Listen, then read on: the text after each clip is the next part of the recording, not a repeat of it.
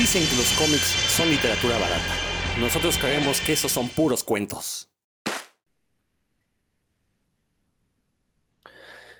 Y por fin ese momento de la semana en que penetramos sus agujeros auditivos para que escuchen puros cuentos, una emisión más de este programa. Sí, empecé el burero, empecé vulgar, porque el, el programa de hoy está dedicado a un autor que justamente se caracteriza por, por tener lenguaje soez, por ser violento, por ser procas. El día de hoy vamos a hablar de Garth Ennis, este autor irlandés, aunque si mal no estoy, ya está naturalizado gringo, eh, al menos así lo indica Wikipedia. Entonces, este, lo cual tiene mucho sentido porque pues así este, eh, supongo que eh, le, facilita el trabajar en Estados Unidos, ya que pues, la mayor parte de su carrera la ha realizado en Estados Unidos. Yo creo que le convendría más, le conviene más haberse naturalizado, si es que realmente sucedió. Pero bueno, irlandés, y, esto, el, el, que sea irlandés tiene mucho que ver con los cómics que, que hace. Pero bueno, ahorita vamos a hablar más de eso. Procedo a presentar aquí eh, a, a, la, a, la, buena gente que siempre me acompaña. Comenzamos contigo, Dan Lee, por favor. Buenas noches, buen Héctor Rodrigo. La, la misma expresión eh, extraída del Simón Simonazo escuché, escuché cuando escuché el podcast de, de, Cinefagia esta semana, así que, que no me sorprende tanto escucharla. Este, qué bueno que, que, no, pues la neta, qué bueno que nos lo estemos pasando bien desde el inicio y pues que nos vayamos a divertir hablando de este autor que sí, que sin duda eh, muchos hemos disfrutado. Excelente. Y también está, como siempre, el buen Héctor McCoy. ¿Qué tal, Rodro? Dan, amigos que nos escuchan. Este programa, de verdad que nos hemos abocado a, a buscar este, información sobre este señor Gert Ennis, como nunca, ¿eh? De verdad hemos estado buscando, sumergiéndonos en la alberca de la información para que llevarles a todos ustedes lo mejor de lo mejor.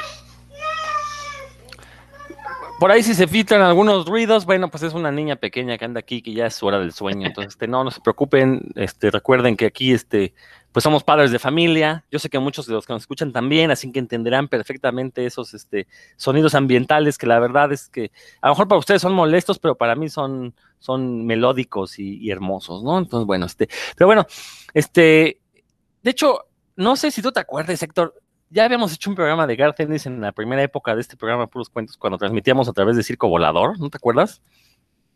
No, la verdad no me acuerdo. Este, hemos hablado de, de varios cómics. Uh -huh.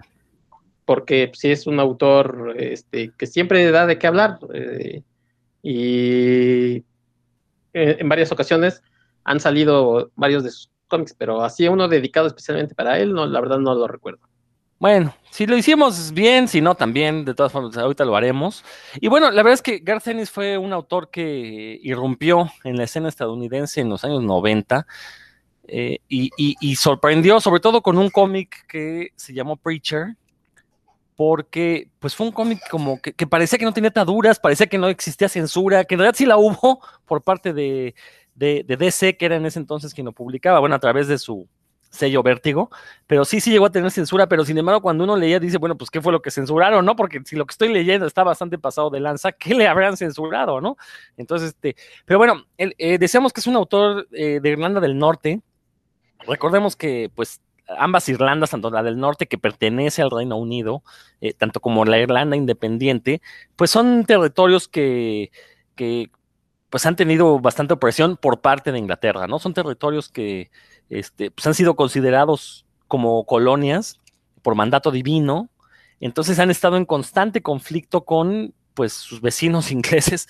Eh, digo, Irlanda del Norte pertenece a esto que se llama el Reino Unido, tiene como unas cuestiones más, este, eh, vamos, tienen mejores relaciones, pero eso no implica que la gente no deje de sentirse que, deberían ser independientes, ¿no? Y eso les da como un discurso muy, eh, muy rebelde, un discurso muy, este, eh, combativo, eh, tanto en su música como en su letra. Por eso decía yo que era importante mencionar que él es de Irlanda del Norte, porque pues toda esta influencia de, de, sentirse como ciudadanos de segunda en un país de primer mundo, pues todo esto lo vemos reflejado en los cómics de Garth Ennis, ¿no? Eh, no es gratuito que sus cómics sean violentos, que sus personajes hablen como, como si fueran miembros de, vamos, como si fueran tus vecinos de al lado, o sea, hablan como gente del pueblo. Garth Ennis es pues proviene de un contexto obrero, de un contexto de lucha, entonces eh, por eso es que sus cómics siempre intentan, tienen este discurso pues sí, vamos a llamar de rebelde, ¿no? Eh, él comienza como la mayoría de los escritores eh, británicos, ingleses, irlandeses, él comienza para la revista Fleetway, eh, perdón, para la editorial Fleetway, esta editorial que, pues, entre otras cosas, publica el ya el mítico Judge Dredd, y bueno, pues obviamente ya lo hemos comentado en este programa, ¿no? Todos los autores que vienen de esa parte del mundo, como que es su escuela, ¿no? Fleetway, y ya de ahí dan el brinco a cosas este, eh, mayores, ¿no? Que usualmente pues es la industria estadounidense, ¿no? Eh, digo, Garth Ennis pues pertenece a esta generación de Mark Millar, de Grant Morrison. Quizás le llegó un poquito más tarde, pero al final de cuentas eh, se hizo, se volvió famoso también cuando Mark Millar y, Grant Morrison revolucionaron, tanto, bueno, Mark Millar por por, su cuenta en Marvel revolucionó el, cómic de superhéroes con The Ultimates, y cosa que Grant Morrison ya había revolucionado con JLA, ¿no? Entonces, bueno, llega Garth Ennis con este título de Preacher a Estados Unidos, y la verdad es que pone de cabeza a la industria estadounidense, porque era un cómic que se metía con la religión, se metía con política, se metía con sexo, se metía básicamente con todos los temas tabúes de la industria estadounidense, Preacher los toca, ¿no? Entonces, la verdad es que, y, aparte lo hace de una manera tan candorosa, que la verdad es que es imposible no leerlo. A, mí me sorprende cuando, cuando alguien dice que no le ha gustado Preacher. Dan, si mal no estoy, creo que a ti no te ha gustado Preacher, ¿no? Dan dice que, a él no le gusta, es respetable, y me sorprende porque eh, Preacher es, es, uno de esos cómics que a mí cuando alguien me pide una recomendación de cómics, siempre le pregunto, ¿te gusta Tarantino? Si la respuesta es sí, digo, léete Preacher me parece que es ese tipo de historias para los fanáticos de Tarantino, de Guy Ritchie, bueno, del Guy Ritchie temprano, ¿no? Del, Guy Ritchie de películas de gangsters, eh, para los fanáticos de Martin Scorsese, si, les gusta ese tipo de cine, creo que Preacher es el cómic perfecto porque eh, se ve, tiene, toda esa influencia de este tipo de autores que les digo, ¿no? Este, este tipo de directores de cine. Pero bueno, ya hablaremos en su momento de Preacher. Sí me gustaría que pues, ahorita ustedes también hicieran una pequeña presentación del personaje, qué significa para ustedes, qué les ha parecido su carrera y por qué decidimos hablar de Garth Ennis. Héctor, tú que tienes el micrófono abierto, vas. Sí, gracias, este, Rodro. Fíjate que, estaba yo pensando en esta, en esta generación que decías de autores. Yo diría, este, salvo su mejor opinión, que por ejemplo Mark Millar es como el mercenario, ¿no? O sea, es el que genera historias eh, por, venderlas y pues por ganar dinero. Grant Morrison es el psicodélico, ¿no? O sea, es el, hijo del brujo mayor, es el psicodélico, el que crea historias robóticas eh, conectadas ahí al universo y a la magia y demás. Y Garth Ennis para mí sería como el, como el contestatario, como, como el más auténtico, el agente que, que se trata de revelar y trata de, sonar como, como bien dice Rodro, trata de sonar como gente de la calle. Sus personajes son, son crudos, son rudos, van siempre en contra de lo establecido, este, se presentan como, como rebeldes. Entonces, eh, para mí de, los, de estos tres personajes, eh, creo que el que más me gusta es Ennis. A mí sí me gusta Preacher. Creo que, que yo, yo no leí Preacher en su momento, lo leí mucho después y creo, y a lo mejor entiendo a Dan, que, que sea complicado. Los primeros números son complicados, cuestan entrarle, sobre todo porque es, también tienen una forma muy noventera de, que se, en que se hicieron. Entonces eh, es, medio complicado entrarle a Preacher. Pero una vez que se brincan, no sé, 10 números y que ya te, ya te estás comprometido con los personajes, creo que, que, empieza a ir a más y a más. Y no solamente en ese, en, e, ese cómic, en ese personaje de Preacher, sino en otros más, es como que empezar un poco a, que este personaje, inclusive sus personajes chocan, o sea, sus historias chocan.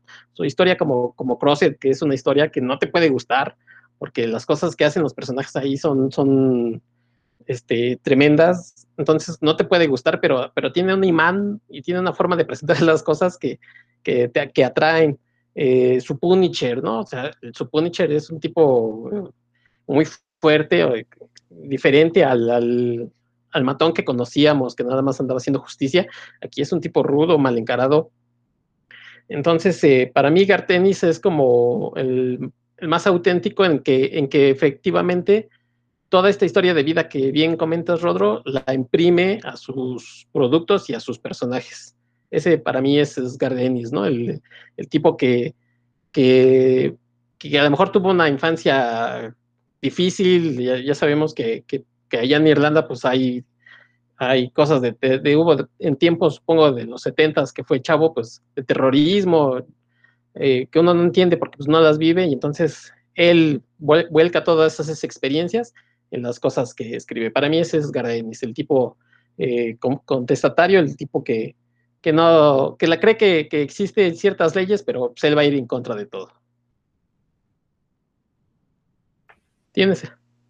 Sí, perdón, perdón, perdón. Parece, pareciera que en sus cómics busca contrariar a las propias editoriales que lo están contratando, ¿no? Este, o sea que como que a través de esos personajes también eh, se busca burlar de sus propios jefes. Ahorita vamos a platicar un poquito más de eso. Dan, por favor.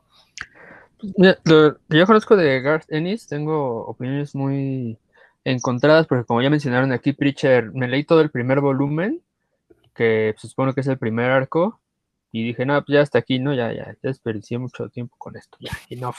Pero la, buscando, no, la verdad no lo tengo a la mano como para ver por qué. Y en ese momento lo que pensé es pues, que, que, como que no avanzaban, que se tardaba mucho en avanzar la historia y que estaba, que el autor buscaba mucho el, el shock, ¿no? Claro que yo lo leí hace, tendremos cuatro años, no cuando fue escrito, y eso es muy diferente a la época en la que yo lo leí y la edad en la que lo leí al momento en el que se, se escribió. Eh, cabe resaltar ahí que, que, yo tomé Preacher para leerlo porque lo vi recomendadísimo, ¿no? Un montón de listas que, que encontré de los mejores 10 cómics de Vertigo, los mejores 10 cómics de DC, los mejores 10, 10 eh, novelas gráficas aparecía Preacher, si no es que en todas. Entonces por eso fue que, que decidí entrarle a, ese, a, esa historia y pues no terminó por no atraparme. Eh, luego también me leí los The Boys sin saber que era el mismo autor, The Boys.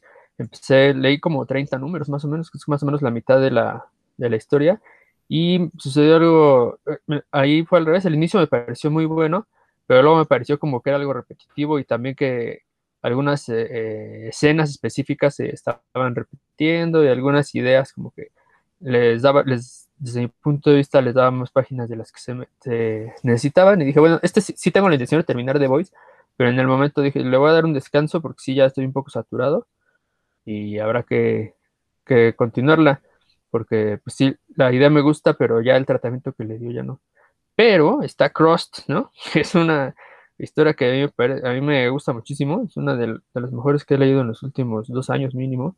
Eh, me parece que porque es una serie limitada, ¿no? Que no, no fue, no continuó, entonces la idea que tenía la, la completó en, en unos números que son, tienen muchísima tensión, eso sí, ¿no? Hay, hay una gran tensión desde que arranca, que bueno, ahorita si quieren hablamos un poquito de la historia, ya lo habíamos mencionado aquí, ¿no? Crust, eh, desde que arranca hasta que termina la tensión es, muy alta, entonces eso, eso permite que el lector, o más, más que permite, obliga al lector, ¿no? A ir cambiando las páginas para saber qué, qué va a pasar con los personajes que, como bien dice Héctor, hacen una cantidad de infausta de desgraciadeces. Y en... Y leí, bueno, también me leí Punisher Max, sin, no, recuerdo la gran cosa más que lo que menciona Héctor de el tipo rudo y mal encarado. Eso sí, eso es todo. Aparece siempre Punisher así, ¿no? Que uno no quisiera topárselo jamás. Y, leí también otra miniserie que se llama Just, Just a Pilgrim, que a mí me divirtió mucho. Es, un, un tipo ahí, un fanático de la Biblia. Lo que me divirtió enormemente fue cómo toma totalmente fuera de contexto las citas bíblicas para los, los fines macabros del personaje, ¿no? Que, que quienes la lean completa se darán cuenta de, qué tan bueno era este peregrino, ¿no? Del, eh, que, es el protagonista de la serie. Entonces, este, como te digo, hay, hay, unas historias que me parecen como violentas, a lo mejor no innecesariamente, pero con Cross, pues ya con eso ya, ya lavó toda su imagen, ¿no? Creo que es una historia que cualquier eh, autor hubiera querido escribir también. La tensión que tiene esa historia la, quisieran muchas otras. Así que ah, es bueno para empezar. Vamos a analizarlo un poquito más.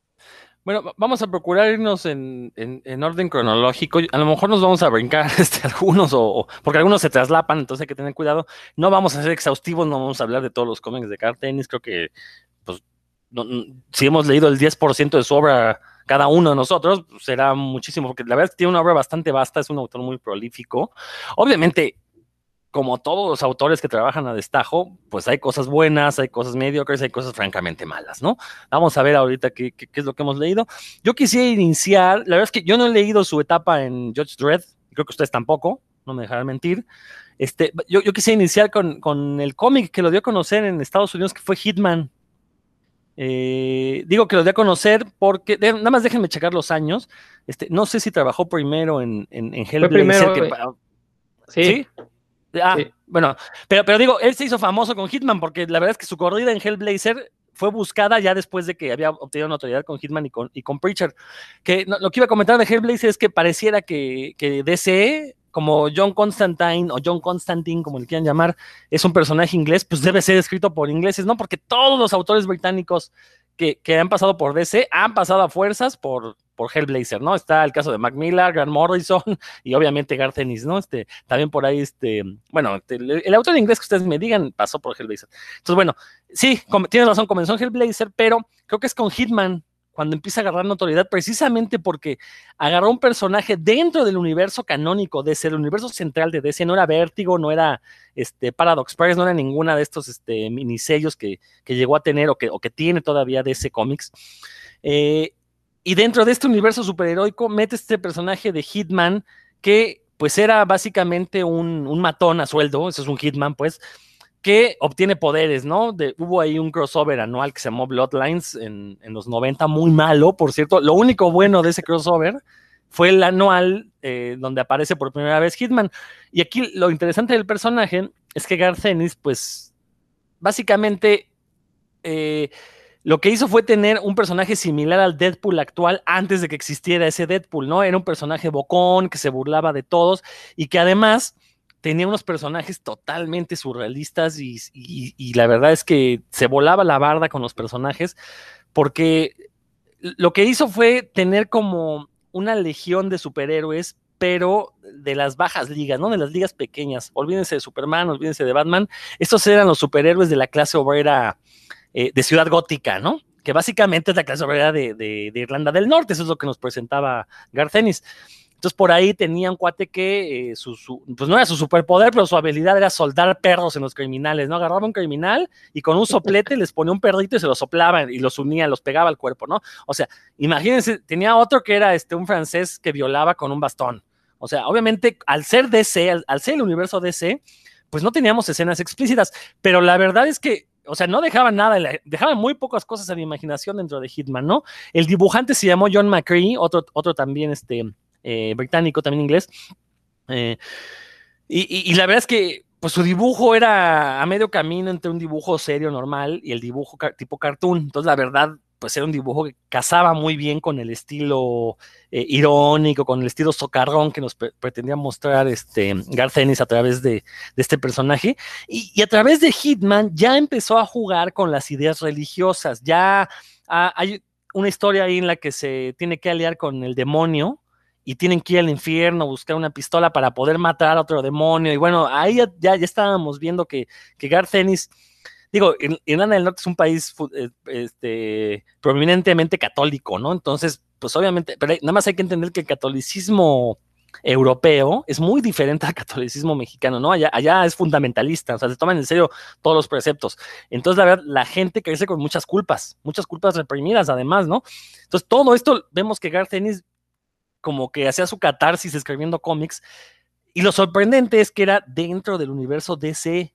Entonces, de repente, este, eh, Hitman conoce a la Mujer Maravilla y pues le empieza a tirar la onda, ¿no? Este, y, vemos cómo le, pues, le tira la onda pues, de, manera fea, ¿no? O sea, rayan el acoso, ¿no? Y, pero sin embargo, Garcenis logra hacerlo muy gracioso, pues, digo, no está bien reírse de ese tipo de cosas, pero pues esa era la intención de Garcenis, que nos riéramos de justamente lo, torpe que puede llegar a ser un acoso, ¿no?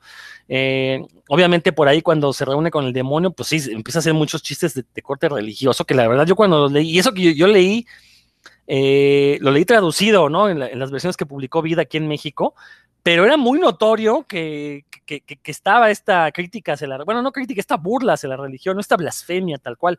Héctor, ¿tú leíste Hitman? Sí, de hecho, yo, yo debo de confesar que que empecé, digamos, en forma, o sea, ya, ya como tal, a leer cómics en tiempo precisamente de la muerte de Superman y de ahí hacia adelante.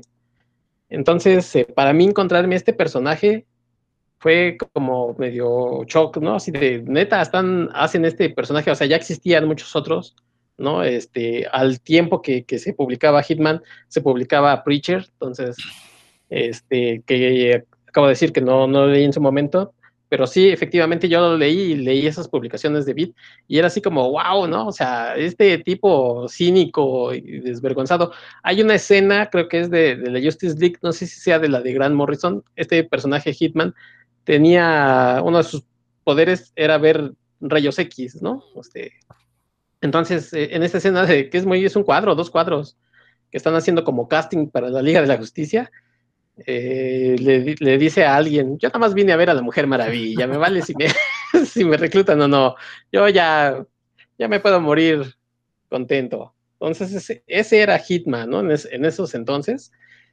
Y la verdad es que sí era así como, como, como para, bueno, para mí les digo, les digo que, que yo empezaba a leer de nuevo cómics y ya de ahí para adelante.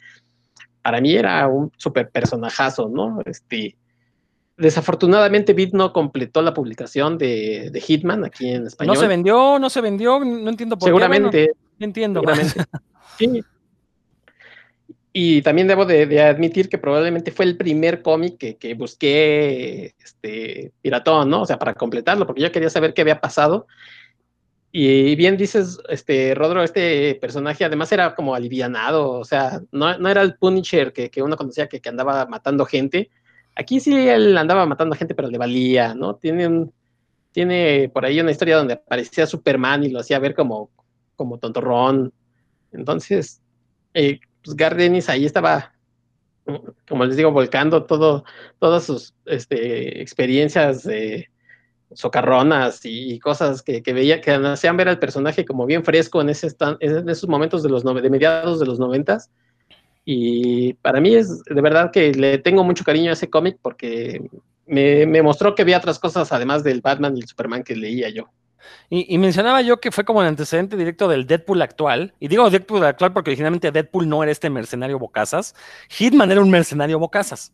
Entonces, eh, eh, eh, estoy seguro que fue una de las principales influencias de Joe Kelly para luego transformar al personaje de Deadpool justamente en un personaje que se burla de todo y de todos. Quizás la mayor diferencia con Deadpool es que Deadpool rompe la cuarta pared, ¿no? Cosa que Hitman jamás hizo. Pero también fuera, Dan, ¿tú leíste Hitman?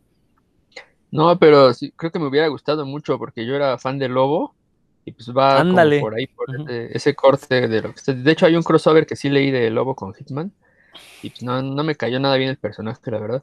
Pero pues, en aquellos años, ¿no? Pues, pero sí creo que me hubiera gustado, porque suena así como el así soy y qué de superhéroes, ¿no? Ándale, sí, algo así. Sí. Y uno, a mí, la verdad, ya que lo mencionaste, vale, que a mí me cae gordo Deadpool ese personaje, precisamente porque lo no es nada original, es lo, esa actitud ya la habían, otros personajes la copiaron, y pues nada más ahí al caer en, en el universo Marvel, que hay mucha, muchos lectores que jamás habían visto algo así, pues ya creyeron que era lo más, este, lo más creativo de la historia del cómic, ¿no? Pero bueno, está ahí. Nada más. Eh, derramando aquí amargura. No, no debes leerlo. Creo que todavía puede ser divertido, la verdad. O sea, es, eh, fue un, un cómic bastante agradable, bastante sorpresivo. Yo recuerdo que lo compré porque en ese, en ese entonces yo compraba todo lo que publicaba Vid, porque hay que reconocerle que en Vid tenían buenos asesores y usualmente publicaban cosas. Eso sí, lo que llegaban a publicar eran, eran cómics que por lo menos ibas a desquitar el dinero que habías pagado, ¿no? Entonces recuerdo que salió Hitman y la verdad fue una sorpresa porque dije, ¿cómo es posible que se hayan atrevido a publicar esto, no? Pero bueno. Después Oye, ¿quién lo traducía, Rodro? No me acuerdo, la verdad, no, no, y no tengo a la mano ahorita mis títulos. ¿Tú, Héctor, te acuerdas? Ah. No, la verdad no, no, casi no le pongo atención a esas cosas. Sí, sí, yo tampoco. yo, bueno, yo me, empecé a fijar hasta que llegó Televisa. Luego, qué? Quiere decir que estaba bien hecho, ¿no? Porque si no, quiere decir que estaba bien hecha la traducción, porque si no, seguro que se acordarían. Mira, lo que pasa es que estamos hablando de la segunda mitad de los años 90. La verdad es que en ese entonces pues, no había internet todavía, entonces no había otra forma de leer los cómics. o comprabas el cómic en inglés, que te salía dos o tres veces más caro, o el cómic en español. Entonces, la verdad es que no me importaba tanto la traducción porque no había otra forma de leerlo, ¿no? O sea, prefería yo comprarme los cómics de Beat que eran más baratos, compraba más cómics que ir a gastar este en cómic gringo, ¿no? Digo, entonces por eso es que no me fijaba mucho en la traducción, pero bueno, es otra cosa. Y bueno, surge Hitman y después por las mismas fechas, perdón, Héctor, ¿quieres comentar algo? No, nada más eso, ah. que este, que según yo mis datos, Preacher este, casi sale al mismo tiempo que Hitman. Sí, fueron más, más, más, más o menos este, contemporáneos. Y bueno, Preacher se publica, este, y la verdad es que creo que sí fue un parteaguas en la industria del cómic gringo. Creo que Preacher fue ese último gran cómic super vendedor, eh, cómic que eh, estaba hecho para ser licenciado, para hacer película, para hacer series. En esos años DC, la verdad es que, bueno, Warner, todavía era Warner la dueña de DC, como que no tenía muy claro qué hacer con estas propiedades intelectuales de sus cómics y creo que desaprovechó la oportunidad de, que Preacher fuera todavía mucho más grande de lo que fue. Pero sí recuerdo en ese entonces las revistas de cómics cómo alababan este, este título, eh, que la verdad es que si Hitman nos sorprendía que en el universo DC se tomaran ciertas libertades. Bueno, el caso de Preacher es que creo que ni Grant Morrison en sus años más locos hubiera entregado un cómic tan explícito, tan duro, tan difícil de digerir, no de leer, de digerir, este, tan, tan complejo, con tantas capas narrativas como fue Preacher, porque lo que originalmente inició como una historia de corte fantástico, con este eh, ser que surge de la unión de una, la unión carnal de un ángel y un demonio y que se le mete a un predicador y que le da el poder de la palabra de Dios. Básicamente, si el predicador te ordena algo, es imposible que te niegues a hacerlo. Eh, pero a partir de ahí, pues, como decía al inicio, ¿no? Tenemos influencias de Quentin Tarantino, influencias de Martin Scorsese, eh, influencias de los escritores beatniks, tenemos este, influencia del western. Es un crisol de, cultura popular eh, oscura, por, falta de una mejor palabra, en la que Garth Ennis pues hace un estudio de la naturaleza humana bastante, bastante desolador. Es un cómic muy violento. Eh, a veces quizás eh, creo que esta violencia explícita va en detrimento de la historia, porque creo que la historia es mucho más compleja que el, el gore y el sexo que nos muestran en, en primer plano. Pero a final de cuentas, creo que lo que Garth era eh, eh, causar un shock para ver si la gente se daba cuenta de lo que había detrás, ¿no? Que era este discurso antirreligioso, esta crítica al catolicismo. En algún momento sale ahí un personaje del Papa que la verdad es que es una de las representaciones más grotescas que he visto sobre el Papa y, no por eso menos certeras, ¿no? Entonces, la verdad, este, a mí me sorprende que a Dan no le guste. Si no te gustó el primer arco, creo que no te va a gustar el resto porque el, primer arco es como el más contenido. Ya a partir del segundo, se como que ya ver, este Vértigo, bueno, DC a través de Vértigo le dijo a Garten, ¿sabes qué? Haz lo que quieras, ¿no? Ya no nos importa. Este, decía yo que incluso, pero, pero aún así hubo casos de que le censuraron cosas, ¿no? O sea, algunos diálogos en los que sí se metía muy duro con la religión, no le dejaron publicarlos, tuvo que suavizarlos. Por ahí no le dejaron, creo que, a ver, a ver si ustedes saben, creo que quería sacar un one shot de estos detectives sexuales, sexosos, y, de, y Vértigo nunca quiso porque lo que quería hacer Gartenis era básicamente una obra pornográfica, ¿no? Entonces le dijeron, no, y Gartenis dijo, bueno, pues si no me lo dejan hacer como yo quiero, no lo voy a hacer, ¿no? Y es como el, una de las obras perdidas de, de, Preacher, ¿no? Eh, fueron aproximadamente 66 números, por ahí 65, 66 números, algunos one shots. Y la verdad es que creo que todos y cada uno de los personajes que aparecen en Preacher tienen un desarrollo muy, muy completo, ninguno se siente fuera de lugar. Algunos quizás son pasajeros, pero al final de cuentas sirven para adornar la historia, ¿no? Para hacerla más llevadera, para hacerla mucho más rica. Eh, y, los personajes principales, que son obviamente el predicador de John, este, el, predicador del título, eh, casi del vampiro y Tulip, bueno, la verdad es que sufren un, viaje interesantísimo, que aparte al final no son para nada los personajes que vimos en los primeros números, ¿no? Y, sobre todo son personajes en los que Garfenis no solo nos platica sus aventuras presentes, sino que se da el tiempo de meterse con su pasado, explicarnos un poquito el porqué de sus actitudes. No, la verdad es que eh, fue una lectura que yo disfruté muchísimo. Y, como decía hace un rato, ¿no? Es de esas cómics que yo siempre recomiendo. O sea, en mi lista de, cómics para recomendarle a gente que no suele leer cómics, siempre va a estar Preacher porque eh, eh, fue un cómic que la verdad rompió muchas paredes, rompió muchos tabúes eh, y, que demuestra que, los cómics hace mucho que dejaron de ser para niños. Héctor. Eh, yo, yo, empecé a leer cuando salió eh, su publicación aquí en México, que sacó Televisa, el, volumen que supongo que es el que leyó Dan. Y sí, admito que es, pesado, a mí me costó trabajo pasar ese primer volumen, pero una vez que, les, como les comentaba, una vez que, que pasas de ahí, que empiezas a, a ver a los personajes, este, a interiorizarte con ellos, como que ya, ya es más fácil la lectura.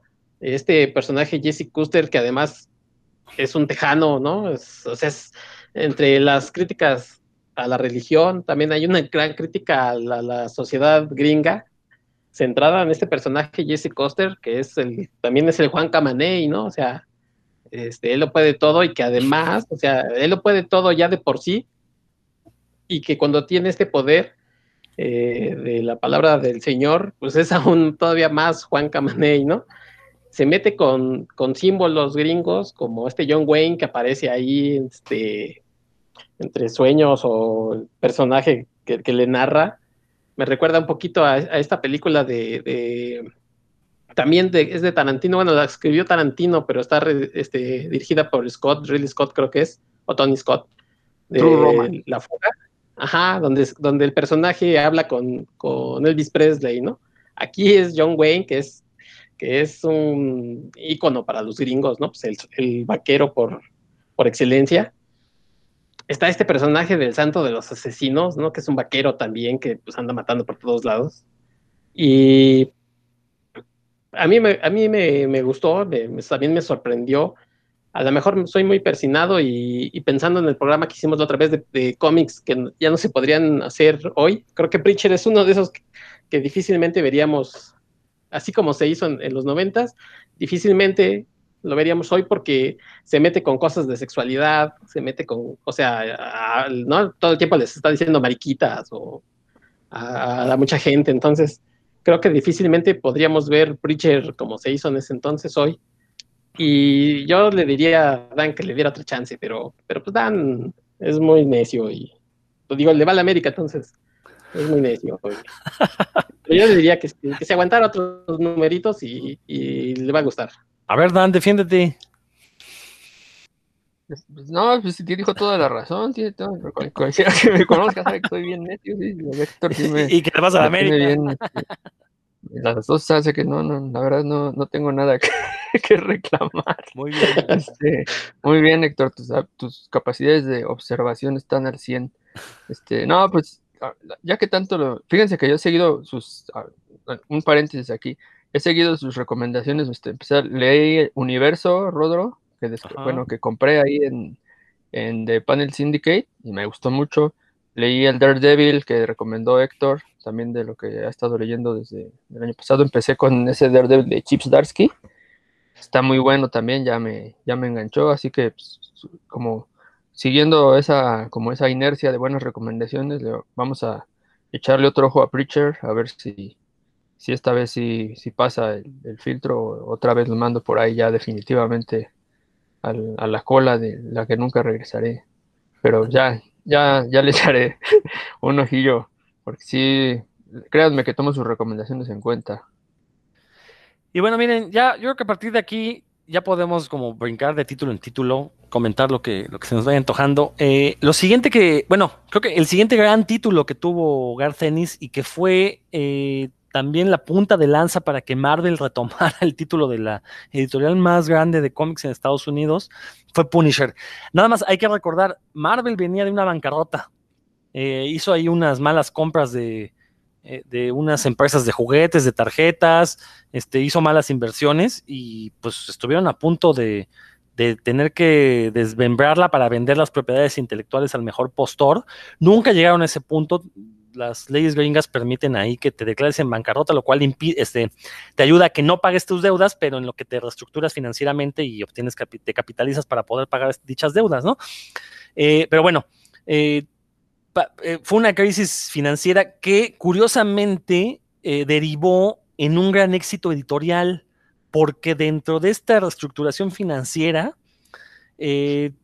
tuvieron muy buena mano. Por ahí entra Joe Quesada a dirigir un pequeño sello dentro de Marvel que se llamó este, Marvel Knights. Eh, y, pues hizo tan buen trabajo Joe Quesada junto con Jimmy Palmiotti que después lo elevaron a, lo promovieron al rango de editor en jefe. Pero dentro de Marvel Knights, eh, lo que hizo fue Joe Quesada fue localizarlo como los autores más eh, populares, más importantes de ese momento en la industria gringa y darles personajes que estaban relegados a un segundo o tercer plano dentro de Marvel. Uno de ellos era Punisher, que sinceramente creo que a mí no se me pareció un personaje tan interesante. Digo, verlo dentro del Hombre Araña, pues fue una curiosidad. Leerlo de niño, decías, ah, sí, este, este matón quiere este, eh, matar al Hombre Araña. Pues sí, pero ya cuando uno leía su cómic, pues era así algo que no tenía mucho chiste, porque pues ver a alguien matando a pistoletazos a, a criminales de poca monta, pues no, no era tan, tan interesante, ¿no? Sin embargo, llega Gardenis y de nueva cuenta entrega un cómic con un humor negro, un humor ácido, este, obviamente le dieron también libertades. Creo que aquí, por lo menos en el primer volumen del Punisher de Garth Ennis, antes de que fuera la línea Max, que Max fue esta línea para, eh, de cómic para adultos dentro de Marvel, que en realidad, más que cómic para adultos, pues era cómic violento y con sexo, ¿no? Eso era lo que lo definía, porque muy, muy sofisticado no fue. Eh, pero bueno, en este primer volumen como que sí, este, la fama de Garth Ennis fue lo que ayudó a sus ventas, pero también ayudó que fue una historia muy sencilla, una historia en la que básicamente teníamos al Punisher haciendo lo que mejor sabe hacer, que es matar criminales, aunque lo interesante era ver pues las maneras tan, tan jocosas en lo que lo llegaba a hacer, ¿no? Eh, es un cómic que, a ver, sácame la duda, Héctor, ¿se publicó en México? ¿Lo llegó a publicar Vid? Lo publicó Vid eh, en estas versiones que tenía Flickbook. Ah, junto con Daredevil, ¿no? Junto con Daredevil y luego lo fue ahí campechaneando, este, pero sí, sí, sí se publicó. Los 12 números. Sí, según yo recuerdo, sí. Sí, se publicó, sí, sí, creo que sí. Eh, obviamente, aquí lo interesante fue que eh, Marvel contrató tanto a Garth Ennis como eh, al dibujante de Preacher, que se me fue el nombre, Steve Dillon. Steve, Dillon. O sea, la misma pareja de Preacher los contrató para hacer Punisher. Y la verdad es que fue un cómic, pues, muy, muy entretenido, muy divertido. Y que a la postre se convertiría en, yo creo, una de las corridas más largas que ha tenido Garth Ennis en su carrera, porque de este volumen uno de Punisher, después inició Punisher Max, o, si, o antes fue una, a ver, Héctor, tú seguro tú sabes más, o hubo una como serie continua de Punisher previo al Max. No, este, según yo lo pasaron después al Max. Que básicamente inventaron Max para que Garth Ennis pudiera hacer su Punisher sin, sin ataduras, ¿no? Y que además pues, le agregaba las palabrotas, ¿no? Según. Sí, en Punisher Max no había censura para decir fuck y, y, cunt y cosas así, ¿no? A ver, platícanos un poco más. ¿Tú, leíste ese Punisher, Héctor? Sí, este. Nada más un, poquito. El primer trabajo que, hace Ennis con Marvel es uno que yo aquí les, les, platiqué y me conformé con el dibujo que se llama Punisher Kills de Marvel Universe. Eh, yo, es un, es un cómic bastante bueno, bueno, por lo menos para mí me gusta mucho, donde Punisher eh, se da cuenta que no solamente los, los asesinos, los, contrabandistas, terroristas son, son los malos, sino también los héroes, porque por sus actividades pues andan matando a diestra y siniestra. Y se da cuenta que si, se, si mata tanto a villanos como a héroes, pues se va a acabar como mucho mal, ¿no? Entonces, eh, a mí es una historia que me gusta, pero el dibujo no. Y de ahí es cuando ya por esta fama de, Preacher y, haber hecho este personaje, de, bueno, este cómic de, Punisher, le dan esta historia, ¿no? De, Punisher de Marvel Knights, que es uno, es uno de los que más pega junto con Daredevil, que además a, la postre, bueno, pues se volvió película, ¿no? Agarraron ese argumento para hacerlo película, este, con bastante suerte, quizás no tan buena, porque uno de los elementos que, que añadió Gardenis al Punisher, por lo menos a mí me parece, es el humor. El humor que antes no tenía porque se lo tomaban muy en serio. Aquí le mete humor a los personajes, o sea, toda esa gracia que, que, venía metiéndole al Preacher, ¿no? se burla de los personajes. Aquí también se burla de, la jefa de, esta mafia, se burla de los personajes secundarios, ¿no? De este tipo súper gordo, de, la chica que siempre tiene miedo, del, tipo que es como punk, pero pues, en el fondo no, es tan, no es tan rebelde. Entonces este humor, este humor que tiene Garrini se lo, se lo inyecta al Punisher y creo que eso es lo que más sabor le da a la historia, ¿no? Este, antes eh, los, los, títulos de Punisher, como bien dices tú, pues nada más era el tipo que, perseguía y se quería vengar por, por, la muerte de su familia. Y aquí el humor creo que es parte esencial de este volumen. Que también recordar que con Punisher llegó algunos excesos para el personaje y para el universo Marvel, que la verdad fueron muy graciosos, ¿no? Esa escena donde cae en la jaula del oso polar y le da un puñetazo. Yo, yo, eso me hubiera encantado verlo en película, en la película de Punisher, la verdad, porque sí, sí me lo esperaba.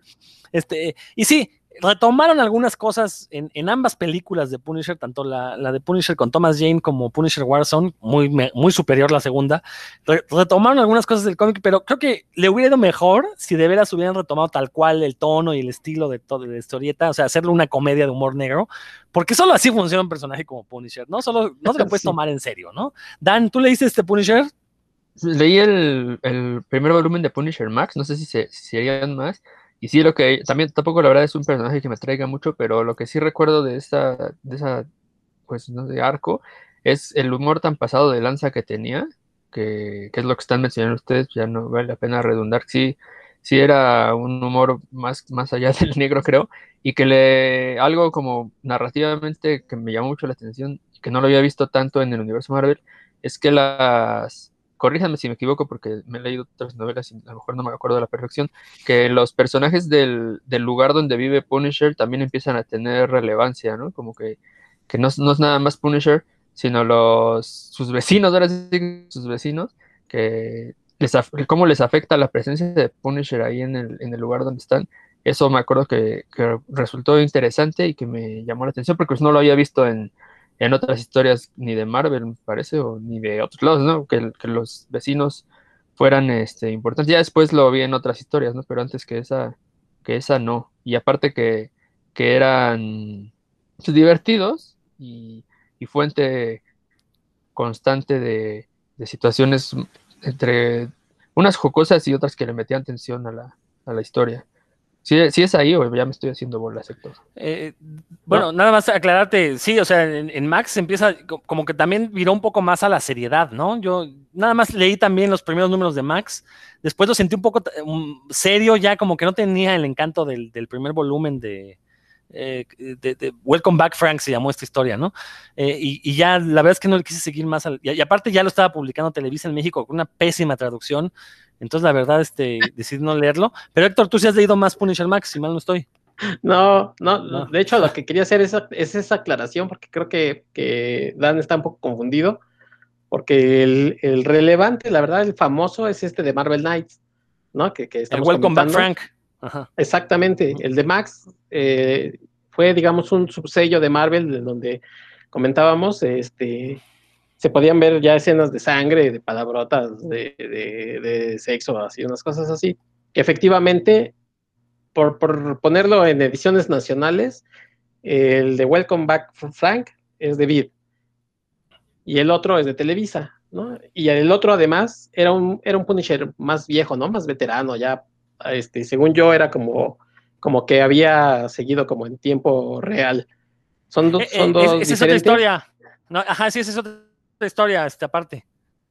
Ah, Porque, o sea, entonces, eh, este... o, sea, publica, perdón, se publica Welcome Back Frank y después, eh, dado el éxito, Marvel le, da otro volumen a, tanto a, a Garcenis como a Steve Dillon para que continúe la historia. Sí, sí, sí. Y, y además, este, una de las, una de las, como bien dice Dan, los personajes que agarran este, este esta relevancia, hay un, pero por ahí un policía que es también una calca, ¿no? De los personajes que venía siendo en Preacher. Entonces, eh, creo que, creo que ahí le dijeron, oye, pues tráete esa magia que tienes en Preacher, tráetela acá, porque pues va a pegar muy bien.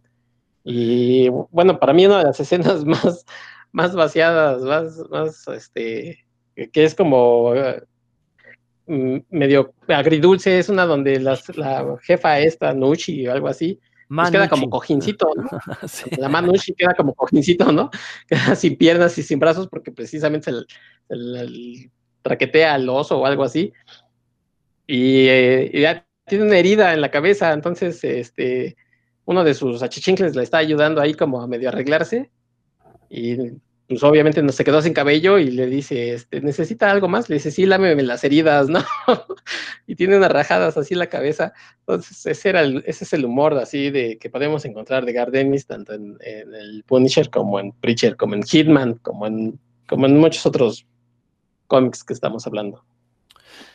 Y bueno, pues ahora sí, ya el, título que quieran mencionar, creo que estos tres títulos que mencionamos, Hitman, Preacher y, Punisher, fueron eh, la, punta de lanza de lo que se convertiría Gartenis. Eh, dijiste algo muy interesante, Héctor, es verdad, como que ya llegó un momento en Punisher que se empezó a repetir con lo que ya hemos visto en Preacher, estos como que nada más llega el momento de a ver cómo puede hacer un personaje todavía más grotesco de lo que ya había hecho antes, ¿no? Entonces ya como que sí se volvió un poco cansino y como que ahí disminuyó un poco su popularidad, este, de hecho se va a hacer proyectos en, editoriales este, independientes, por ahí saca este título que mencionabas, Dan, de Just a Pilgrim, eh, un título para una editorial que se llamó Black Bull, que pertenecía a la revista Wizard, y fue un título con el que Wizard intentó sacar una línea de cómics, también con buenos autores, por ahí estaba Mark Wade, eh, estaba obviamente Garcenis, pero yo sí, fue en esta temporada en la que la Wizard como que eh, hizo a un lado la cuestión comiquera y empezó a clavarse más con las películas, con las series, porque se dio cuenta que pues, su revista vendía más si hablaba de esos temas. Y yo siento que esta editorial más bien la sacaron para poder licenciar los títulos y hacer películas, series a partir de eso, que ahí es donde estaba el dinero, ¿no?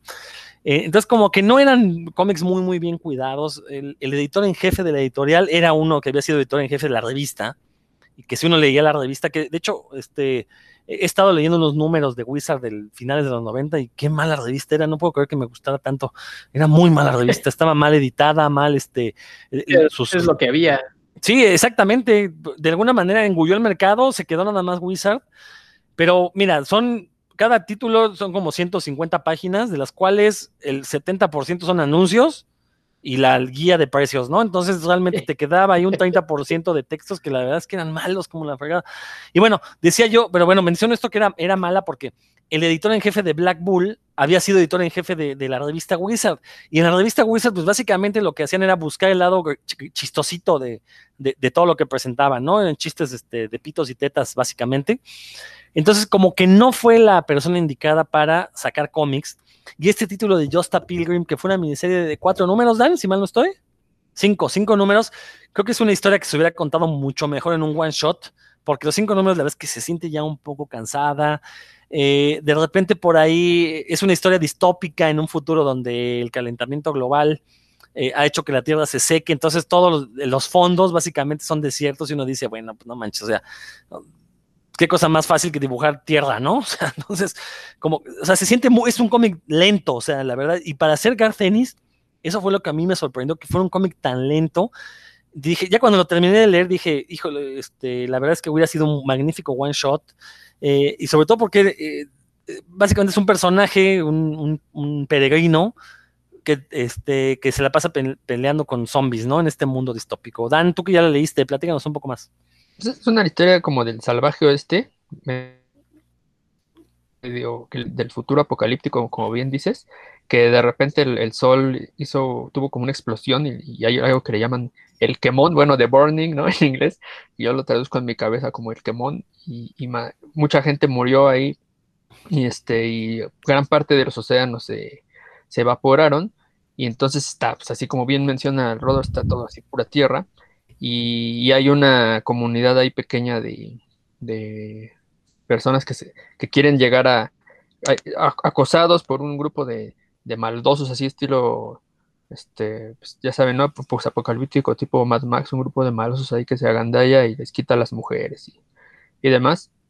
Y llega, y, llega que, es típico también de las películas del oeste, ¿no? Ya, ya saben que hay un grupo de, forajidos que pasan, que quieren pasarse de lanza con el pueblo, pues aquí es lo mismo, y estos están como en una, en un éxodo para buscar un lugar donde puedan estar en paz. Y de repente llega este tipo que es de el peregrino de Pilgrim, que tiene una cicatriz en forma de cruz en el ojo izquierdo y va vestido a la usanza de, los viejos peregrinos. Eh, y pues se dan cuenta que es muy bueno con las armas, no trae una carabina viejísima y con esa, con esa arma hace cera y pabilo de los, de los forajidos cuando llegan a fastidiarlos. Entonces, pues como él lo salva, le, le empieza a tener algo de, ascendencia sobre, el, sobre ellos, porque nadie había tenido este, la habilidad y el valor de enfrentar a los malvados. Y, pues, que por cierto, bueno, ahorita voy a, los malvados, ¿no? Y, este, y entonces le, como que lo, toman como guía para llevarlos al lugar más, a un lugar más seguro. Eh, pues ya van avanzando a lo largo de, de los lugares desérticos, se va ganando la simpatía de los otros y la antipatía de algunos que no confían para nada en él. Este, se sabe un poco más adelante que este tipo tiene, ah, ya lo voy a decir, pues que más da, es bien difícil de conseguir, lo van a tener que, descargar de, manera totalmente ilegal, eh, porque no hay otra forma de conseguirlo, que es este, que el tipo pues, es un caníbal, ¿no? Y que había, tiene un pasado muy oscuro, que yo, yo no concuerdo contigo, creo que sí, al menos eran unos tres números, porque lo del flashback pues no te lo puedes echar así tan rápido, ¿no? Yo creo que es una historia como de, como de unas 60 páginas ha quedado más amarradita, pero bueno. Por eso, un one shot de 60 páginas. Ah, ok, con un TPB, un, un, TPB, ¿no? Y eh, eh, sí, de repente como que hay más escaramuzas de las que tendría que haber, pero aunque ahí medio sí se luce el dibujante que es Carlos Esquerra, sí se echa ahí unas buenas máquinas incendiadas en el aire y demás.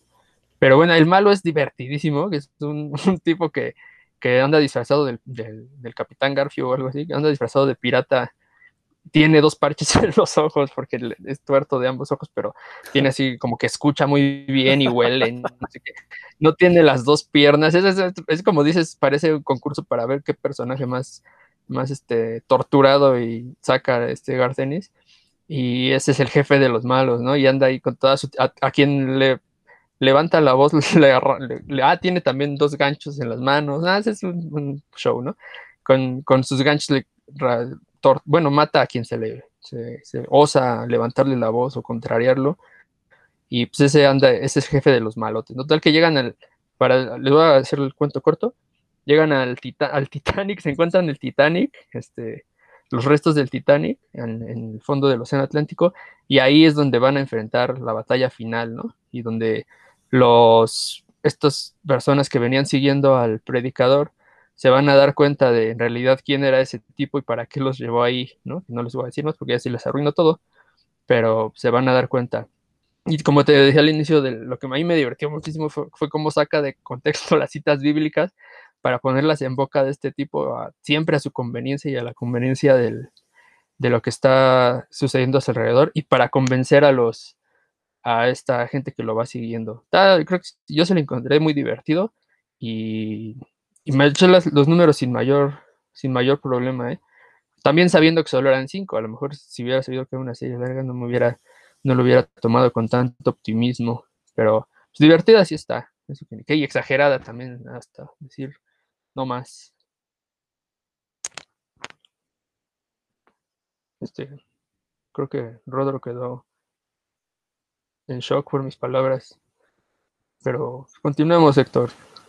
Sí, este, también por ahí, a mediados de los noventas, otro de los personajes que, que ayudó a definir, a co-crear, es este personaje de, de Top Cow, de, de, Darkness, no sé si te acuerdas de Eldan, eh, que además era, como no, era como italiano, de la mafia. Exactamente, italiano, irlandés también, ¿no? Ya destacado.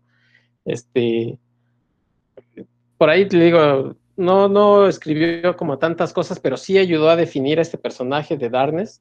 Entonces, eh, también es como, era como la culminación, ¿no? Del, personaje, pues, eh, que, todas, con todas podía, con todo podía. Eh, si, si, alguno de ustedes no lo, no lo porque pues fue famoso más bien en, en los noventas, era un personaje que tenía como poderes de crear eh, gremlins, ¿no? Crear oscuridad y a partir de ahí crear como dendecillos de, oscuridad y que si en algún momento, digamos que eh, dejaba embarazada a una chica, este, a través, pues obviamente, de, la inseminación, pues iba a pasar su poder y pues él iba a morir, ¿no? Entonces andaba preocupado entre que una de las cosas que más le gustaban, pues era, pues, este, el faje con las chicas y pues ya no lo podía hacer fíjate que ahí e, ese cómic nunca me gustó porque la idea era que si embarazaba a alguien de un hombre, él se moría. ¿Y que no podía usar condón o qué pedo? o sacarla antes, el coitus interruptus o algo. O sea, no, podría seguir teniendo sexo, pero. ¿Cómo? Los que Dios mande. Los, los, que Dios mande. No, lo que pasa es que, como mencionamos al inicio, ¿no? Eso habla de su educación religiosa católica, ¿no? Pero en serio, el, personaje de Darkness no, no funcionaba porque se supone que era un gran trauma que no podía tener sexo. Cuando podía tener todo el sexo que quisiera, podía masturbarse incluso, ¿no? Oye, Rodro, pues no, pues no, viste e, ese episodio de Friends donde le dicen a Joy que, que son 99.9 seguros los condones y le, dice, y le dicen en los, en los este, paquetitos, dice, y saca toda una lista así, ¿no? Y dice, ay, de veras, dice, los voy a demandar. se friquea.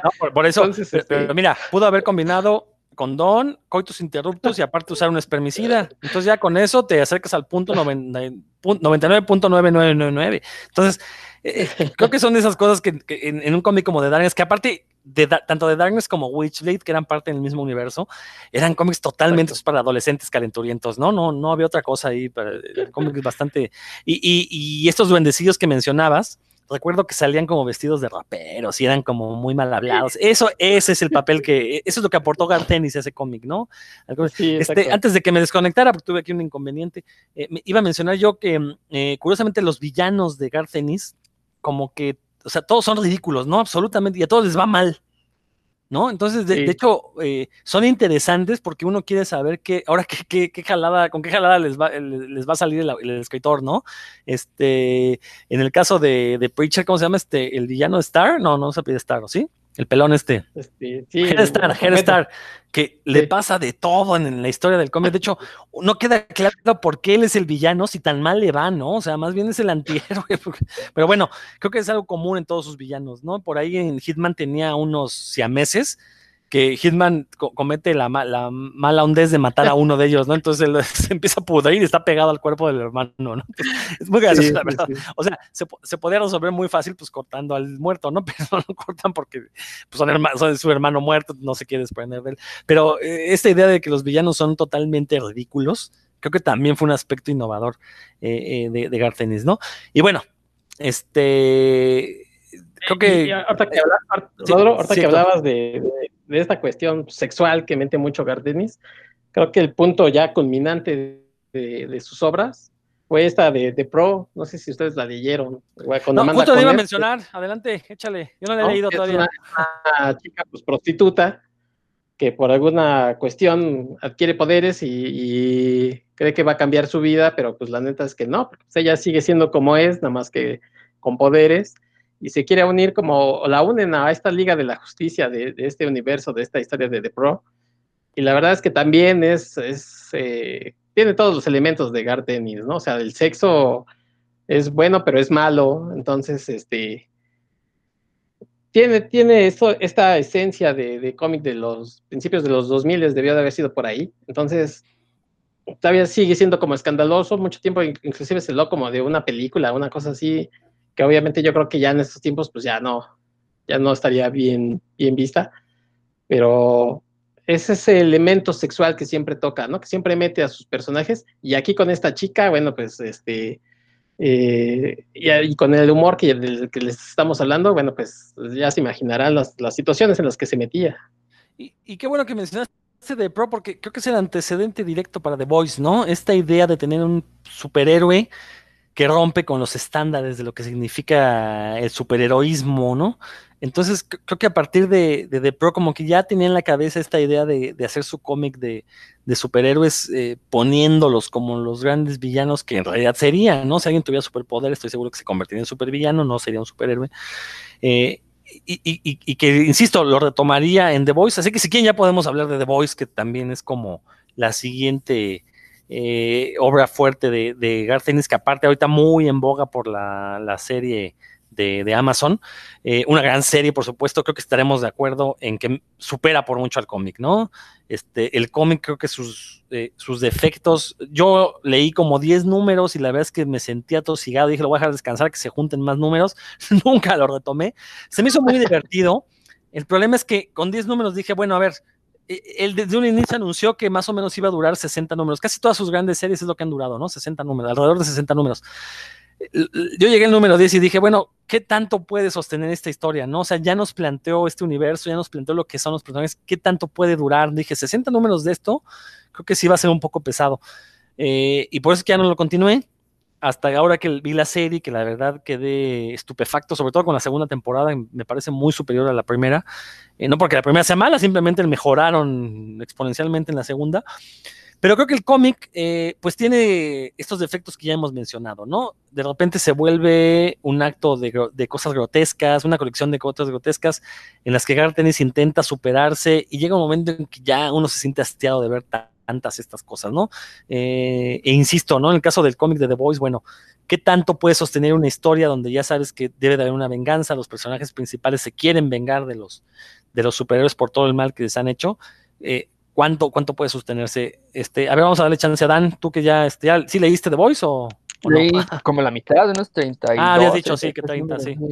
Pues sí, concuerdo completamente contigo. La idea es muy atractiva al inicio, pero después se vuelve redundante y inclusive lenta, ¿no? Y pues ya llega el momento en el que, así yo lo mismo dije, bueno, pues ya creo que sé en qué va a acabar, aunque no sé cómo, eh, creo que tendré que esperar, dejarlo descansar un poco, porque sí, ya estaba, también lo, encontré que las estaban como cíclico, ¿no? Ya eran, eran cosas que se, no, no había nada nuevo en los últimos números que leí.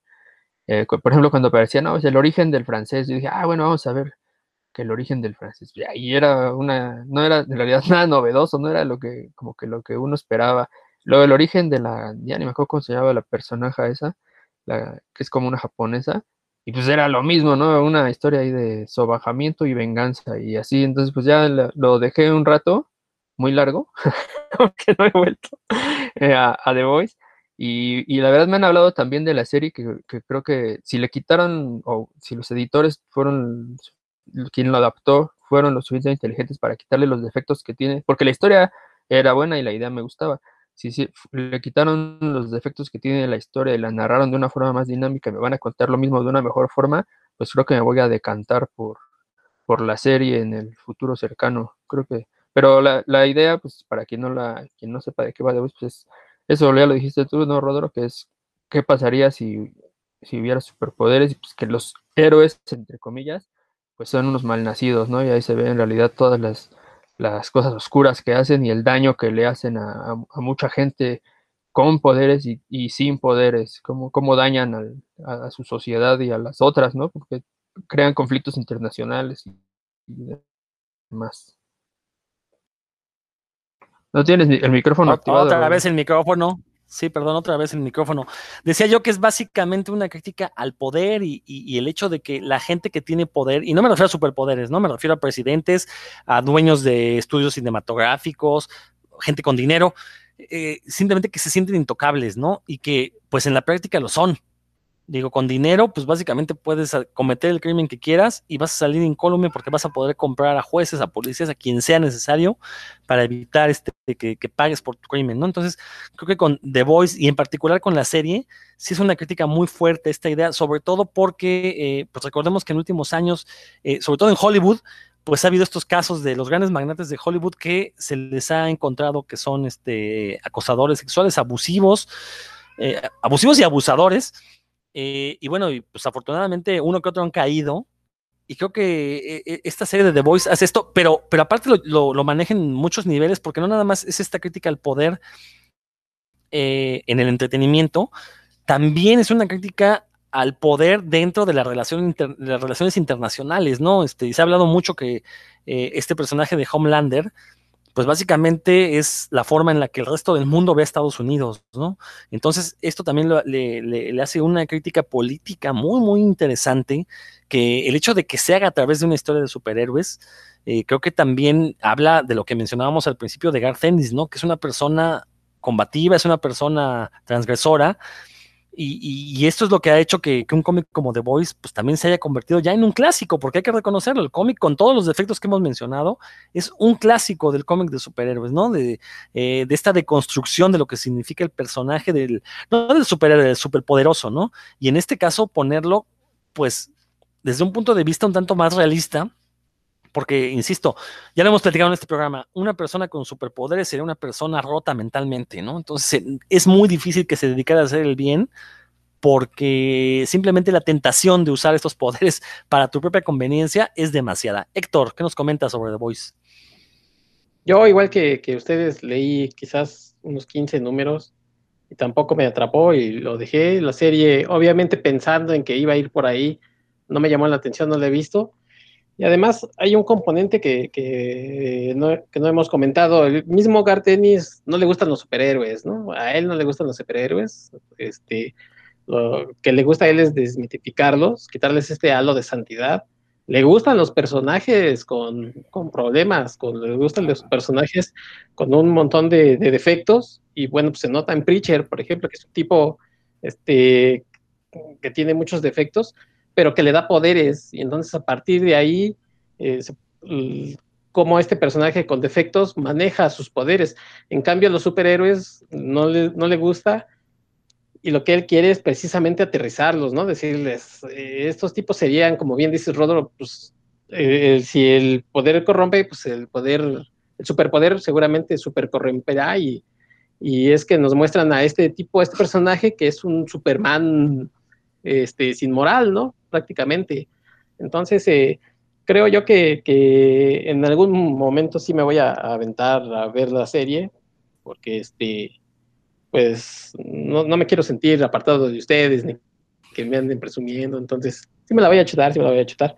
Pero sí, The Voice creo que, que, que tiene muy buena idea en, en, en, hacer de estos personajes esta liga de la, de la justicia eh, quitarle todo este, este halo de santidad y de presentarla como, como lo que sería, como bien dice Rodro, pues unos tipos este, bastante, bastante deleznables. Dan. Yo nada más, vale, bueno, vale mencionar para, para los, los, escuchas que The Voice sí está publicada en español eh, en, por Panini. Las traducciones de Panini por lo general son buenas, el precio no está tan elevado y muy muy frecuentemente hacen en la página de Panini Comics 3x2, entonces ahí pueden conseguir los volúmenes de los primeros tres volúmenes de The Voice a un buen precio. Entonces ahí nada más como el tip, por ya si les gustan, pues les siguen y si no, pues ya, ya no, pero es, creo que es buena opción en dado caso de que quieran, quieran conseguirlos y la historia les, les llame la atención. Y, y, bueno, yo quisiera nada más cerrar el tema de The Voice mencionando, Héctor, que creo que es imperativo que veas ya las series Mira, yo, yo, yo, diría que The Voice, Watchmen. Estoy viendo Malcolm. Ah, no, ya deja de ver Malcolm, ya la viste, hombre. Mira, The Voice. No, visto, nunca la había visto. The Voice, Watchmen y Legión son las tres series que yo creo que están definiendo la figura del superpoderoso en televisión. Ojalá lo que estamos viendo en estas series lo pudiéramos ver en el cine. Porque entonces hablaríamos de películas por fin para adultos, para un público sofisticado, un público refinado, ¿no? Este, entonces, yo, yo creo que si, si, si, no han visto estas tres series, bueno, Legión, por lo menos la primera temporada. La segunda, la vez que está lenta y cansina, no he podido terminarla y por ahí hay una tercera, pero bueno, en algún momento lo haré. Pero la primera temporada de Legión, eh, Watchmen y The Voice, sí están redefiniendo la figura del superpoderoso para este siglo XXI. Lo que no consiguió hacer Alan Moore con el cómic de Watchmen en los 80, lo están haciendo ahorita irónicamente con una secuela de Watchmen, ¿no? Pero bueno, ese es otro tema que ya, ya hemos platicado en este programa o que ya platicaremos próximamente. Eh, bueno, ya eh, decíamos que después de Punisher, como que ya bajaron un poco los bonos de Garth Ennis, empezó a hacer historias por aquí, por allá, por todos lados.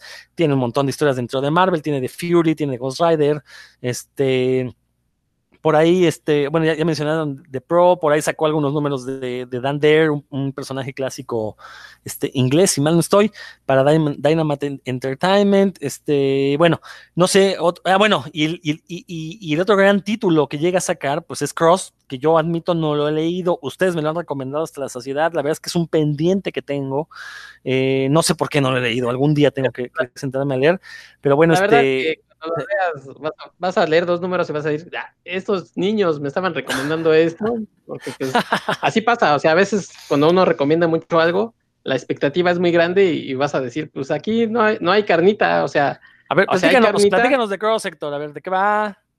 ¿Qué, qué, ¿Por qué te bueno, gusta? Aquí.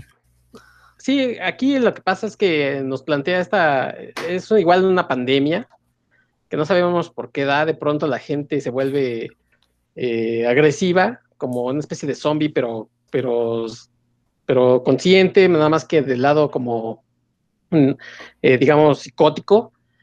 Y la gente que está contagiada, pues, se le aparece una cruz en la cara y agrede tanto física como sexualmente, como, como verbalmente a, sus víctimas, ¿no? Y, obviamente, pues pasa este contagio y hay gente que, que obviamente quiere escapar y, de, estos seres y pues los otros este, andan por ahí. Entonces, eh, a diferencia creo que yo que de The Voice, que, que, es como querer ponerse muy serio, aquí uno lo toma como más, eh, obviamente con el shock value, como bien dice Dan, pero, pero te tiene como un poco de tensión porque, porque los personajes que están escapando, pues, sabes, como no sabes bien exactamente cómo se da esta, esta eh, virus o lo que sea que les da, sabes que en cualquier momento, si, si uno de los personajes inclusive se llega a enojar o algo así, les llega a pasar, ¿no?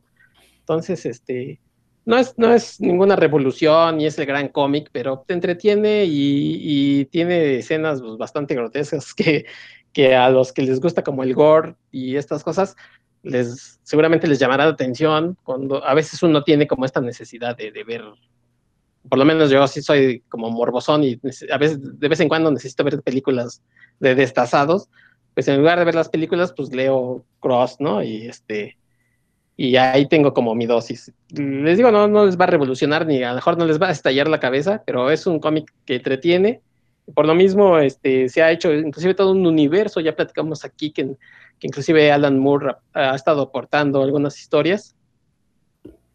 Y probablemente no va a cambiar este, la forma en la que las historias se cuentan en, el cómic, pero quieren pasar un, momento eh, de tensión y, por momentos decir, ah, ya le quiero cerrar porque ya esto ya está muy rudo, este, pues Cross es, es el cómic, ¿no? Y cuando digo muy rudo, tampoco es así como súper grotesco, pero pues hay, hay, gente que sí no, no les gusta ver, ver que a alguien le peguen este, pues con, con, un pene, ¿no? De, de, otro personaje, así hasta matarlo con la cabeza, ¿no? Entonces, pues es, son las imágenes que vemos ahí en Cross, ¿no? O sea, y dices que no me va a gustar, por Dios, quiero ver eso ya. Ahorita mismo voy a.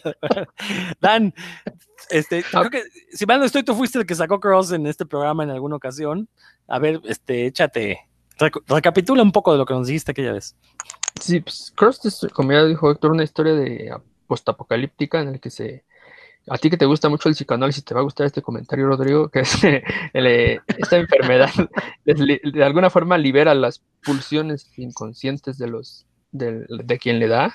No, se explica, que yo creo que es padre que no se explique, simplemente eh, se vuelven, ya lo dijo Héctor, todas eh, se ponen agresivos sexualmente y, violentamente a quien es infectado por esta por esta afección que le sale una cicatriz en forma de cruz en la cara, lo cual de alguna forma también siempre con los motivos religiosos aquí, ¿no? Pero bueno, y un grupo de personajes que no tenían ninguna relación entre ellos, pero que no les ha afectado, pues están, están avanzando. Se les ocurre irse a, Alaska, porque ahí seguramente como hay menos gente, pues seguro que, hay menos infectados, ¿no? Y entonces empiezan a avanzar hacia el norte con pues varias cosas se suceden. Yo lo que rescato mucho es también la forma de, de redactar, de redactar, de narrar.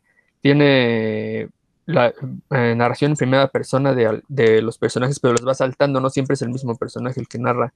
Entonces uno se entera de, muchos secretos, ¿no? del, grupito este, que no son ninguna perita en dulce de todos ellos, y, se va a ir, esos secretos pues, se van a aparecer, y, no solo van a aparecer, sino que van a ser muy relevantes en, cómo interactúan ellos en, este avance, y, todo el tiempo hay tensión, porque pues, la amenaza es constante, está alrededor de ellos en todo momento. Hay escenas muy...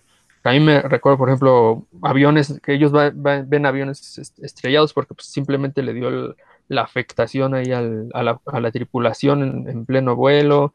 Obviamente no, si, encuentran un vehículo, pues en cuanto les acaba la gasolina ya no lo pueden utilizar y este tipo de cosas, ¿no? De, las historias eh, postapocalípticas. Y a mí me gusta, aparte de que la historia, pues, como les comenté, tiene tensión, tiene esas escenas en las que, ya lo dijo Héctor, ¿no? Un, ejemplo, pero hay otros peores de, de, crudeza. Pero las reflexiones de los personajes en, primera persona sobre su futuro, lo que pueden esperar ya del, del, mundo, así como se lo está, como, como está quedando, porque pues nada les garantiza en realidad que en, que en Alaska les va a ir mejor, la verdad, ¿no? Pero bueno, ellos es la única esperanza que tienen y ahí van. Eh, sí, a mí me pareció muy, una muy buena, muy buena serie. Solo son nueve números y avanzan, avanzan rapidísimo. Y hay uno que, que, no está, que no los mencionó de aquí, que también es de Garth Ennis, que se llama Robert Red. A ver, déjenme lo busco rápidamente, porque aquí ya lo había. Robert Red Charlie, ¿no? Ah, Robert Red Charlie, que es en el mismo mundo de Cross, pero los personajes son unos perros que de repente se quedan sin dueño, ¿no? Y este y pues tienen que sobrevivir y también avanzan, van cruzando ahí una parte del país y piensan como perros. Está, está muy, muy chistosa la forma en la que Garth Ennis retrata el, cómo pensarían los perros. Hay un, uno, uno que nada más está pensando en, en reproducirse, ¿no? Eso es muy divertido, que no están pensando ahí en, en buscar una hembra para, para hacer de las suyas y otros que la forma en la que pensarían los animales, porque también aparecen otros animales, eh, le intenta retratar ahí Garcenis y es muy divertido, la verdad. Ya el, el mundo sin humanos de, de, ¿cómo se llama Héctor? Robert Red. Robert Red y Charlie. Robert, Red y Charlie son los, los protagonistas. Y muy emotiva también, esa, si, si les gustan las historias protagonizadas por animalitos, esa está, esa sucede en el mundo de Cross y seguro, es muy disfrutable, muy disfrutable y se lee muy rápido. Pues sí, la verdad es que ya, ya, me dieron ganas de leer este De hecho, me, han dado ganas siempre que lo han mencionado. Y, pues es un pendiente. Nada más una pregunta. ¿Ustedes considerarían también que es una de las obras maestras de Garcenis, Crossed? No, yo creo que, que... Va, sector. Sí, no, yo, yo creo que, que, ya está. No es obra maestra, es un divertimento que la hace se compromete con, su escritura, pero no, no le llega a, esta crítica que, por ejemplo, hace en Preacher, ¿no? Que ya, como bien decías, tiene diferentes capas. Aquí probablemente sea como la crítica a la sociedad, pero, pero ya enfocado en otras cosas, como, como mostrarnos estas imágenes chocantes, y no, no alcanza, creo yo, que eh, las críticas que sí hace en, en Preacher. Por ahí Dan dice que sí es una obra maestra, ¿verdad? Y pues para mí como narrativamente sí es una obra maestra. Lo, bueno, lo he mencionado aquí en otros lugares, precisamente por el manejo de la atención y de los personajes, o sea, de las interacciones entre los personajes. Eso no es eh, nada fácil de lograr. Y, y sí lo, lo, logra muy bien. Y esto lo unamos a las reflexiones, ¿no? O sea, sí es este. No tiene una sola capa, tiene, tiene varias que, que conforme los, se avanza y los personajes se van comportando, eh, uno ve que, es, muy sólido el, dibujo, la creación del mundo. yo le encuentro muchísimas, muchísimas palomitas, digamos así, como de, bien hecho, bien hecho, bien hecho narrativamente. Eh, por eso es para mí sí es una obra maestra también, aunque no está tan extensa como algunas otras cosas que ha, que ha hecho, yo creo que eso mismo es un valor, es un valor en este caso. Y pues qué bueno que tengamos puntos de vista diferente, diferentes y, que, podamos debatir sobre, sobre eso, pero sí, yo narrativamente sí lo considero una obra maestra. Y bueno, creo que con eso ya podemos ir cerrando este programa. Ya este, hablamos, creo que de eh, las obras más grandes de, Garth Ennis. Indudablemente es uno de, estos autores que revolucionaron la industria gringa. Eh, ya lo mencionamos aquí a lo largo del programa con esta violencia explícita, con este, este lenguaje desenfadado, con historias que la verdad eh, resultaron sorprendentes en la editorial en la que las haya publicado, ¿no? Y eh, habrá que esperar, ver, habrá que esperar a ver qué, nos depara Gartenis en el futuro. Eh, yo espero que ya haga una historia un poquito más contenida, un poquito más este, cerebral, que se deje del, no porque no me guste, pues, pero creo que algo que hemos mencionado mucho aquí este programa es que como que ya nos harta el hecho de que sea tan grotesco, ¿no? A lo mejor una historia un poquito más contenida, más este eh, eh, menos, menos visual, pues. Creo que sería interesante leer algo así de, de Gartenis. No, pues digo, al final de cuentas su estilo es ese, es, ser grotesco y, y, no se lo recriminamos, al contrario, se lo agradecemos porque nos ha brindado muy buenos momentos. Y bueno, pues vamos a despedirnos, Dan, si gustas ya despedirte. Sí, pues sin duda que es un autor que hay que seguir, que ya escucharon aquí algunas recomendaciones de su obra, pues, si les interesan esos temas, seguro que, que ahí le van a encontrar algo que van a recordar y que, no van a decir, ah, aquí perdí, perdí tiempo de mi vida. Pues échenle un ojo, es uno de los autores eh, importantes de, de la actualidad, que aparte no es, usted tiene, este año cumple 50, entonces está, es, no, es, no es un viejito, tiene ahí con mucha carrera por, por delante, pues échenle un ojo a su, a su trabajo y no dejen de seguir escuchando puros cuentos. Gracias por su atención esta, en esta ocasión. Muy bien, Héctor. Pues sí, algo que, que, creo que no le podemos reprochar a Gardenis es que no tenga estilo. Uno agarrando un cómic, creo que podría identificar que, que es un cómic de Gardenis y eso desde luego que se, se agradece, se aplaude, ¿no? Que sea un tipo, pues, por lo menos con convicciones y que sepa plasmar las pocas o muchas ideas que tiene, que las sepa plasmar bien. Y, y amigos, pues como siempre, agradecerles su atención, que nos hayan escuchado. Recuerden que si nos quieren recomendar con sus amigos o enemigos, estamos en la página de la revista Cinefagia. También si ustedes, bueno, pues han leído algo de Gardenis o nos quieren hacer alguna recriminación, una recomendación, pues nos pueden dejar algún comentario en nuestra cuenta de Face, Puros Cuentos, y ahí la atenderemos, o la gerencia por lo menos las, los atenderá. Muchas gracias por habernos escuchado. Hasta la próxima. Y bueno, pues esto fue Puros Cuentos. Gracias a toda esta gente, a todos ustedes que nos escuchan. Sin ustedes, pues no seríamos nada. Esto fue el Puros Cuentos de esta semana. Nos estamos escuchando próximamente. Y sí, como bien dijo Héctor, nos encontramos dentro del canal de revista Cinefagia en todos los sitios finos de donde puedan escuchar podcast: Amazon, este, Apple, Google Podcast, Spotify. Himalaya, el que ustedes me digan, dentro del canal de Revista Cinefagia, por si se toparon fortuitamente con este episodio de Puros Cuentos, sepan dónde encontrarnos. Yo soy Rodrigo Vidal Tamayo, nos escuchamos próximamente.